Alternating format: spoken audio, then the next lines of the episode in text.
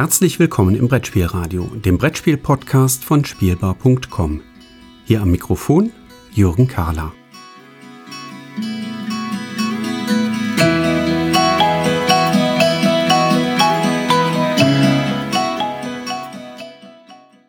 Herzlich willkommen zurück hier im Brettspielradio. Wir haben den 5. Mai 2021 und am Monatsfünften gibt es jeweils ein paar Kinder- und manchmal auch Familienspiele auf die Ohren. Heute habe ich drei Kinderspiele, die aber auch den Erwachsenen durchaus Freude machen, die ich hier gerne vorstellen möchte. Und ich starte direkt mit dem ersten Spiel. Und das erste Spiel kann ich am besten mit einem Geräusch vormachen. Und ich mache das mal vor. Toll, oder? Also das ist genau das, was mich am stärksten begeistert an die Knuffis. Die Knuffis ist jetzt gerade ganz frisch erschienen bei Schmidt Spiele. Und wie man gerade gehört hat, ist die Knuffis ein sehr stilles Spiel. Zumindest vom Spielmaterial her. Denn ganz klar muss man bei den Knuffis einen Querbezug herstellen und zwar zu Jenga. Und ich weiß nicht, ob ihr das kennt. Bei mir ist das so, ich richte ja doch die ein oder andere Spieleveranstaltung aus. Und sehr, sehr häufig sind dabei diese Riesen-Jengas mit am Start, die man sich eben ausleihen kann oder die die ein oder andere Spielothek oder Bücherei auch im eigenen Bestand hat als Großspiel. Und das typische Szenario ist, man sitzt irgendwo, man erklärt gerade irgendeiner Familie ein äh, Spiel und im eigenen Rücken knallt's auf einmal ganz fürchterlich und dieser riesige Jenga-Turm bricht zusammen. Runtergebrochen auf den heimischen Küchentisch, dann ist das eher die Holzvariante von Jenga, wo dann eben ein Stöckchen herausgezogen wird, eines dieser Holzteile, und dann kracht der ganze Turm zusammen. Krach macht das äh, ähnlich viel in den eigenen Gefilden. Und die Knuffis bei Schmidt Spiele erschienen, wie gesagt, jetzt gerade ganz frisch, ist übrigens ein Spiel von Wolfgang Warsch, Alex Haag und Justin Vickers, die sich das erdacht haben, ist im Prinzip Jenga in leise. Ich will das mal ganz klar so mit diesem Querbezug herstellen, auch wenn mich dann vielleicht der ein oder die andere dafür steinigt. Das Spielmaterial bei Die Knuffis sind kleine Schaumstoffkugeln. Die sind also aus so einem Schaumstoff gemacht. Und wer schon mal Stücke aus Schaumstoff ausgeschnitten hat und das so zerfasert hat, der hat vielleicht schon mal festgestellt, das klebt und haftet manchmal ganz gut aneinander. Und genau das machen die sich hier ähm, bei diesem Spiel die Knuffis zunutze. Und zwar werden ein Riesenhaufen dieser Schaumstoffkugeln in einen großen Becher reingepackt von oben. Dann kommt von oben ein Deckel drauf. Ähm, das wird also so ein bisschen zusammengepresst dadurch. Und dann dreht man das um, stellt das also quasi auf den Deckel und zieht den Becher nach oben weg. Und das Faszinierende da an der Stelle ist schon mal, dieser Turm mit den Schaumstoffkugeln, der bleibt quasi auf dem Deckel stehen, weil diese Schaumstoffkügelchen sich mit ihren Faserecken eben miteinander verhakeln. Neben diesem Turm packen wir einen Stapel Spielkarten und diese Spielkarten geben quasi immer vor, welches Schaumstoffkügelchen oder ich muss ein Kügelchen der entsprechenden Farbe irgendwo aus dem Turm herausziehen. Dafür gibt's eine Pinzette, die ist allerdings viel zu klein geraten bei dem Spiel, also direkt weg damit. Ähm, ich darf das auch mit den Fingern rausziehen und ich muss dieses Kügelchen irgendwo weiter oben in dem Turm wieder platzieren. Das kann ganz oben drauf sein, aber die Kügelchen haften auch an den Seiten. Das heißt, ich kann noch ganz wilde Konstruktionen bauen, dass dieser Turm plötzlich nach oben hin immer breiter wird und sich ausbreitet quasi. Und das ist, äh, ist wirklich faszinierend zu sehen, was da manchmal für Gebilde entstehen. Und genauso wie bei Jenga, wenn der Turm kippt oder wenn zu viele Kügelchen herausfallen, also wenn das äh, mehr als zehn Kügelchen sind, die runterfallen, dann habe ich die jeweilige Runde verloren und dann geht's direkt in eine Revanche-Runde rein, typischerweise. Also Prinzip, wie ihr merkt, wirklich sehr ähnlich wie bei Jenga, nur dass das Ganze viel ruhiger passiert. Ähm, man darf den Turm auch drehen, also diesen Deckel unten, den darf man auch drehen, geht dabei aber natürlich das Risiko ein, ne? wenn der Turm in dem Moment fällt, wo ich das Ding drehe, weil ich vielleicht von der anderen Seite mal gucken möchte, dann habe ich halt die entsprechende Runde verloren. Ja, die Kärtchen geben nicht nur die Farbe an, was ich jetzt als nächstes nach oben packen muss, sondern wenn mir während meines Zuges Kügelchen herunterfallen, aber keine zehn, dann kann ich bis zu drei Strafkärtchen kriegen. Und auf diesen Strafkärtchen, da stehen auf der Rückseite Herausforderungen drauf. Und diese Herausforderungen, die muss ich dann eben in meinem nächsten Spielzug erfüllen. Das heißt, da muss ich mit gewissen Einschränkungen spielen. Ne? Ich muss mit meiner schwächeren Hand spielen oder ich muss mir ähm, mit einer Hand ein Auge zuhalten. Kinder, da kann man auch durchaus vereinbaren, nimm eine Karte und halt dir damit ein Auge zu. Oder man darf nur mit Mittel- und Zeigefinger zugreifen. Oder es gibt die Vorgabe, dass äh, das Kügelchen ganz oben auf dem Turm platziert werden muss. Oder dass man mit den Armen in Elefantenposition Eltern wissen, was ich meine, ähm, spielen muss. Und ähm, das klingt alles tatsächlich eher banal. Es ist aber tatsächlich jeweils eine Herausforderung. Insbesondere habe ich festgestellt, ist es eine Herausforderung, wenn man sich eines der Augen zuhalten muss. Ähm, man verliert natürlich sofort diesen 3D-Eindruck, den man beim Gucken ja braucht.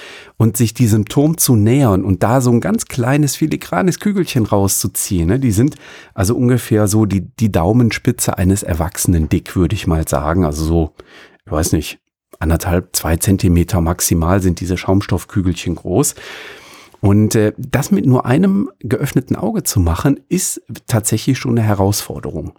Die anderen Sachen sind nicht ganz so schwer, muss ich zugeben. Für die Kinder ist das mit der schwächeren Hand spielen auch schon mal eine Herausforderung durchaus. Ja, also äh, äh Jenga ist ein Klassiker.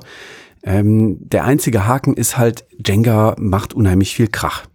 Ähm, das ist das, was mich bei Jenga äh, immer wahnsinnig gestört hat und was mir dann irgendwann noch zu viel war, muss ich zugeben. Wir haben kein Jenga in unserem Haushalt. Aber die Knuffis haben wir jetzt hier bei Schmidt-Spiele erschienen, von Wolfgang Warsch erdacht, Alex Haag und Justin Vickers sind die Zweit- und Drittautoren hier bei dem Spiel. Und das ist tatsächlich eine schöne Alternative zu Jenga. Jetzt können wir einen kleinen Einschub machen. Das klappt natürlich auch in reinen Erwachsenenrunden, wenn man das ganz, ganz spät abends spielen möchte. Ich habe gehört, da spielt man auch schon mal um ein Schnäpschen oder so. Das ging natürlich mit Jenga nicht, weil der, wenn der Turm zusammenbrach, dann waren die Kinder sofort wieder auf und munter und standen auf der Rolle. Ähm, mit den Knuffis geht das. Ja, das können also auch die Erwachsenen spielen. Das zweite Spiel, was ich mir heute schnappen möchte, adaptiert eine Literaturvorlage. Und zwar ein Spiel, was bei Kosmos erschienen ist. Ein Spiel zu einer Buchreihe, eine Buchreihe, die im Boje Verlag erschienen ist, nämlich ein äh, Spiel zu der Buchreihe Petronella Apfelmus. Und alle Eltern werden jetzt sagen, oh, ein Spiel zu Petronella Apfelmus, das ist toll. Ähm, an der Stelle kurz, wem äh, Petronella Apfelmus nicht sagt, wenn ihr Kinder habt im Alter von, ja, vier Jahren aufwärts. Also mit vier fängt es schon langsam an, dass man die vorlesen kann. Das äh, funktioniert schon ganz gut. Bis rauf ins Alter von neun oder zehn Jahren sind das wundervolle Bücher. Wir haben alles von Petronella Apfelmus. Ich habe meinen Kindern alle davon vorgelesen und die schwärmen noch heute davon. Und insofern war das nicht überraschend, dass die steil gegangen sind, als ich ihnen gesagt habe, dass Thilo Hutzler bei Kosmos ein Kinderspiel dazu gemacht hat. Ähm, und zwar ist das in diesem Mitbringspiel Schachtelformat ähm, erschienen, was Kosmos ja in Anlehnung an das Ravensburger Mitbring Schachtelformat ähm, auch aufgegriffen hat. Wie gesagt, erdacht hat sich das Thilo Hutzler. Ein Spiel für Kinder im Alter ab sechs Jahren aufwärts, zwei bis vier Spieler und man spielt so ja eine Viertelstunde bis 20 Minuten ungefähr da dran. Was ist die Grundidee dabei? Es ist ein Merkspiel. Ähm, wir teilen auf dem Tisch 25 Gartenplättchen aus. Ähm, auf diesen Gartenplättchen finden sich verschiedene Beteiligte, die in den Büchern mitspielen. Ne? Also da ist der Wichtel Nisse dabei, da ist die Raupe Amanda dabei, ähm, die Maus ist mit dabei und selbstverständlich sind auch die Apfelmännchen mit dabei. Und die finden sich auf diesen Gartenplättchen. Die legen wir verdeckt in ein 5x5 Raster und dann spielen, stellen wir die äh, vier Hauptfiguren der Bücher vor diese Spalten, also quasi oben als Spaltenköpfe in den einzelnen Spalten. Also da wären Lea und Louis natürlich. Die Petronella Apfelmus ist selbstverständlich mit dabei und Lucius ist natürlich mit am Start. Es ist ein Merkspiel. Anlehnungen an äh, bekannte Merkspiele sind äh, von daher wenig überraschend. Wie funktioniert es? Ähm, jede der Hauptfiguren denkt an einen der Protagonisten. Also der Louis, der denkt an den Wichtel Nisse, der Lucius denkt an die Raupe Amanda, die Lea denkt an die Maus und Petronella denkt an die Apfelmännchen. Diese vier Spielfiguren stehen eben oben auf den Spaltenköpfen. Wir haben aber fünf Spalten. Das heißt, eine Spalte ist frei. Und wir möchten jetzt an diesen freien Spaltenkopf quasi die Figur hinbewegen, deren Plättchen verdeckt da als nächstes in der Spalte liegt. Ja, das heißt, wir versuchen uns gut zu merken, welche Plättchen liegen denn da oben jetzt an der ersten Position in der jeweiligen Spalte. Und an diese freie Spalte, dort darf ich jetzt eine der Spielfiguren hin verschieben.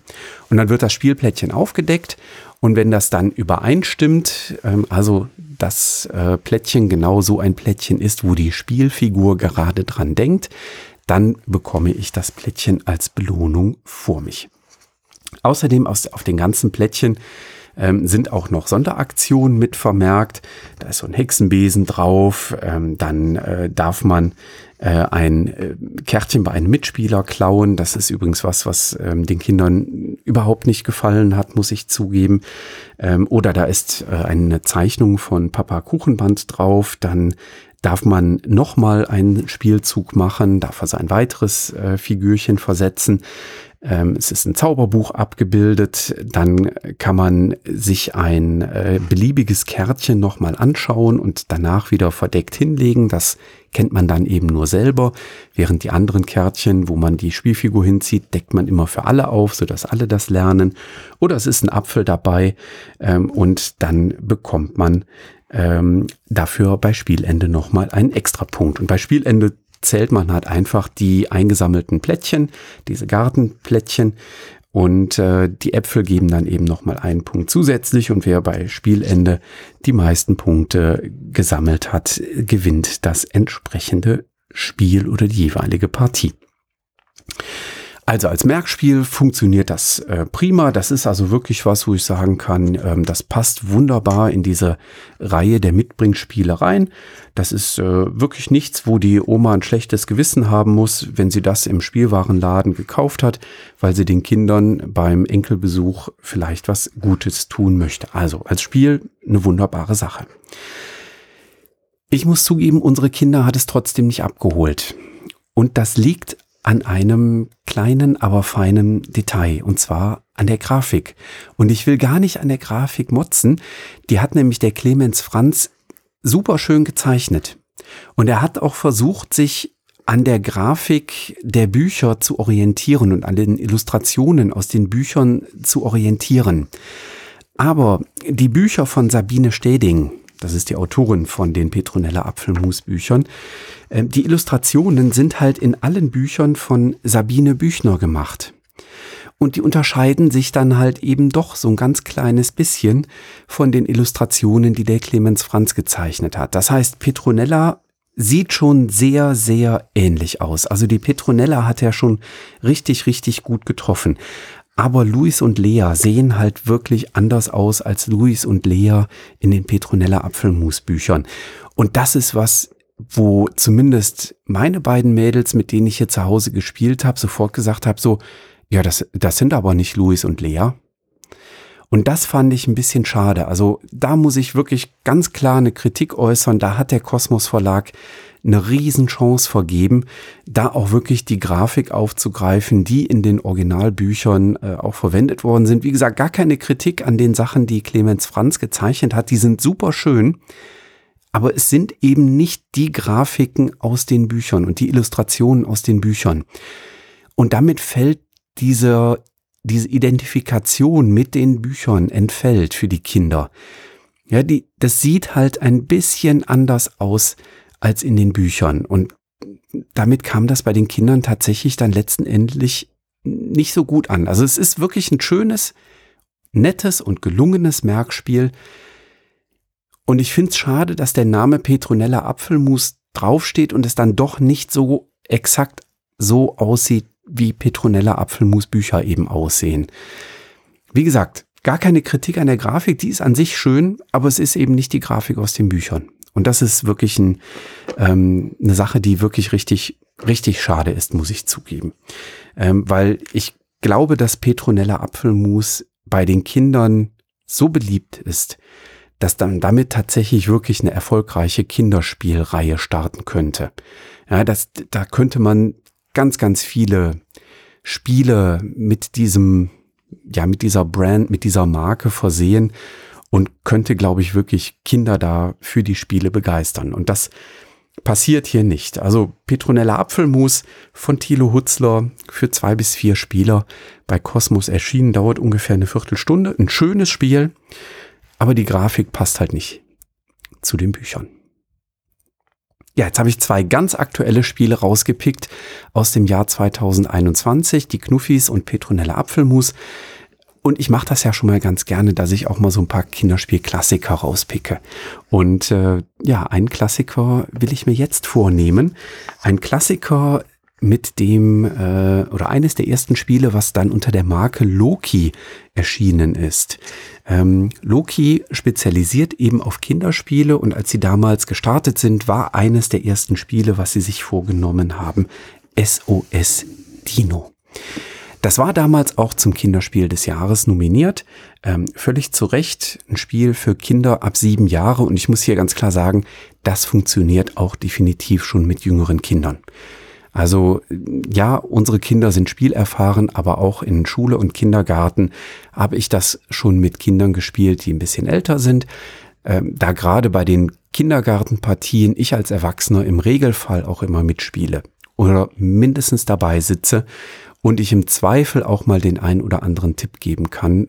Also meine Erfahrung ist, fünf im Übergang zu sechs Jahren funktioniert schon und mit sechs Jahren geht es definitiv schon richtig gut. Funktioniert mit eins bis vier Spielern. Erneut an der Stelle Kinderspiele mit Spielerzahl eins halte ich für Quatsch. Ähm, Kinderspiele sind dafür da, dass man den Kindern Aufmerksamkeit und Zeit schenkt, meines Erachtens, ähm, und sind nicht dafür da, dass man die Kinder ähm, in die Ecke setzt und sagt, beschäftige dich mal mit dir selber. Äh, das würde hier wahrscheinlich auch gehen. Ich habe das nie ein Kind alleine spielen lassen, bin ich ganz ehrlich. Und man spielt so, ja, eine knappe halbe Stunde ungefähr daran. Was ist die Idee? Die Idee ist zunächst einmal, dass die Kinder voll abgeholt werden mit der Spielschachtel. Da sind nämlich wunderschöne, süße Dinos drauf gezeichnet. SOS Dino. Man hört das hier an der Schachtel auch rappeln.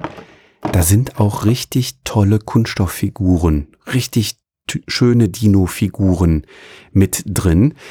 Und das Tolle ist, in der Schachtel ist so ein kleines Sichtfenster. Da ist eine kleine Kunststofffolie eingelassen und man kann eine der Dinosaurierfiguren sehen, wenn das Spiel im Regal steht. So eine schöne Idee. Also ähm, damit holt man die Kinder direkt ab. Was ist die Idee dabei? Wir haben vier Dino-Figuren. Die stehen auf einer riesengroßen Wiese. Diese, Riese, diese Wiese setzt sich aus äh, Rechtecken oder quadratischen Feldern ähm, zusammen. Die Dinos stehen in der Mitte an einem kleinen Tümpel, trinken vielleicht gerade etwas Wasser und auf einmal beginnt die Erde zu rumpeln und die Vulkane beginnen auszubrechen.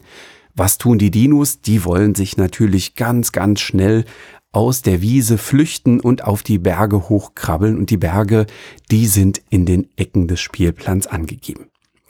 oder die stehen da als wirkliche kleine aus Pappe zusammenfaltbare 3D-Berge. Richtig schön gemacht. Einziger Kritikpunkt hier, die sind leider so groß, dass ich sie, wenn ich sie in die Schachtel zurückräumen will, leider immer wieder auseinandernehmen muss. Das ist sowas, da hätte ich mir gewünscht, ah, wenn ich die so ein ganz kleines bisschen kleiner gehabt hätte, dann hätten die aufgebaut in die Schachtel gepackt, dann hätte ich da ein Tröpfchen Kleber dran gemacht und dann hätten die immer zusammengebaut sein dürfen. So habe ich halt so ungefähr äh, 45 Sekunden bis eine Minute Aufbauaufwand am Anfang, weil ich eben die Berge immer äh, zusammenstecken muss. Auf der anderen Seite, da können die Kinder auch so ein bisschen Feinmotorik mit üben und dann äh, auch schnell helfen. Das klingt jetzt nicht so spannend. Dinos stehen in der Mitte des Spielplans auf einer Wiese und wollen jetzt in die Ecken laufen. Wie kommt da Spannung rein?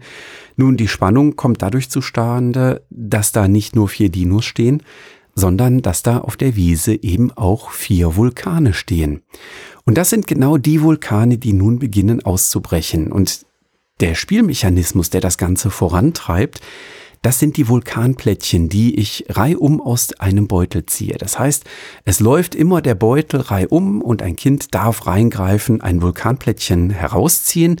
Auf dem Vulkanplättchen ist angegeben, welcher der vier Vulkane das ist. Ja, es gibt vier unterschiedlich farbige Vulkane und dort muss man das Plättchen dann eben vorne an den Lavafluss anlegen. Ja. Das geht eine ganze Zeit lang gut. Irgendwann wird man feststellen, dieser Lager, Lavafluss, der kommt irgendwann ins Stocken. Und das Coole ist, dann bricht dieser Vulkan erst so richtig aus. Ja, dann explodiert der Vulkan quasi, dann wird auch dieses kleine Vulkantürmchen vom Spielplan runtergenommen und jetzt kann die Lava sich nicht nur entlang der einen Richtung des Lavaflusses ausbreiten. Das kann übrigens dann im Verlauf des Lavaflusses auch abknicken. Ja, macht dann so 90 Grad äh, Kurven quasi sondern sobald dieser ähm, Lavafluss irgendwo mal ins Stocken gekommen ist, explodiert der Vulkan und jetzt kann die Lava in alle Richtungen fließen. Und das ist der Moment, wo aller, aller, aller spätestens die Dinos in Sicherheit gebracht werden müssen. Ja, das heißt, wir starten mit den Dinos in der Spielplanmitte, ziehen ein Lavaflussplättchen und auf diesem Lavaflussplättchen steht nicht nur drauf, welcher Vulkan hier jetzt ausgedehnt wird und welcher Lavafluss verlängert wird, sondern es ist auch angegeben, welche Dinosaurier bewegt werden dürfen. Je nach Plättchen darf das unterschiedlich weit ähm, passieren. Es gibt auch noch so ein paar Sonderplättchen, die mir dann Sonderbewegungen ermöglichen. Und jetzt müssen die Kinder eben gemeinsam überlegen, Mensch, welchen Dinosaurier bringen wir denn jetzt als erstes oder als nächstes in Richtung eines der rettenden Berge? Und das ist richtig schön zu sehen, wenn die Kinder sich dann abstimmen. So, hey, nimm doch den Dinosaurier da. Ähm, guck mal da, der Lavafluss, der hat den schon fast eingeholt. Setz den doch einen Schritt weiter. Und das ist richtig schön. Was auch noch schön ist, ist, die Kinder bekommen auch noch eine Zusatzaufgabe. Nämlich auf der Wiese verteilt sind ein paar Dino-Nester und da sind noch Dino-Eier drin. Und die Dino-Eier, die müssen natürlich eingesammelt werden und mitgerettet werden. Und natürlich ist den Kindern das total wichtig, dass wirklich jedes einzelne Dino-Ei am Ende gerettet wird. Ähm, bei Spielende gibt es übrigens Punkte ne, für Dinos, die es auf die Berge geschafft haben und für die Eier, die es auf die Berge geschafft haben. Ganz ehrlich, die Kinder haben sich nie dafür interessiert, wie viele Punkte sie jetzt haben. Da ging immer nur alles oder nichts. Ja, also wenn, dann mussten alle Eier und alle Dinos den rettenden Weg auf den Berg gefunden haben. Wenn auch nur einer von der Lava eingeholt worden ist und damit verloren war, dann waren die Kinder schon traurig. Aber das ist total fesselnd. Es ist keine negative Energie, die darauf kommt. Die Kinder sind dann mal kurz enttäuscht äh, und sagen sich aber dann sofort, ey, beim nächsten Mal wollen wir das aber wieder gemeinsam besser machen und alle Dinos und alle Dino-Eier entsprechend retten. Wie gesagt, das Spielmaterial total einladend, wunderschön gestaltet, die Dino-Figuren sind einfach nur toll.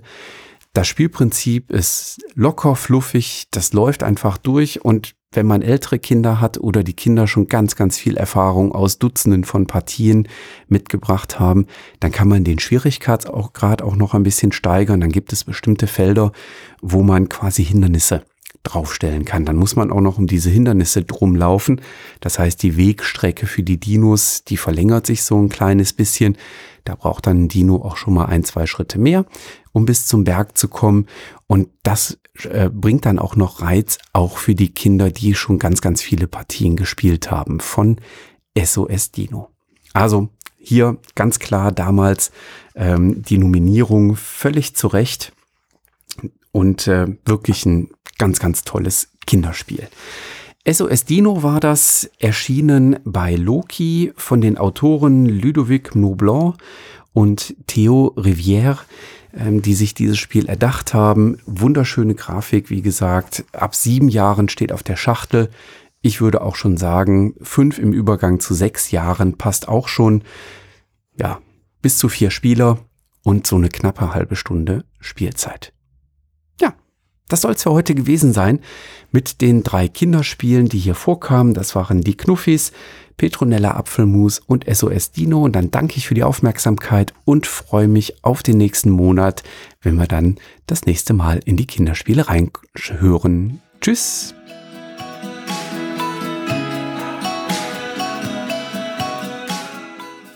Vielen Dank, dass du diese Episode des Brettspielradios gehört hast. Falls du dich mit mir austauschen möchtest, dann findest du mich auf Twitter unter @spielbar_com. Außerdem gibt es eine tolle Community rund um das Beeple Brettspiel Blogger Netzwerk. Hier nutzen wir Discord für den Austausch mit Hörern, Lesern und Zuschauern. Falls du ebenfalls dazu stoßen möchtest, klicke auf den Einladungslink in den Show Notes. Natürlich kannst du mir auch gerne Sprach- oder Textnachrichten zukommen lassen. Dazu erreichst du mich unter 01590 5511223. Bis bald, wieder hier im Brettspielradio.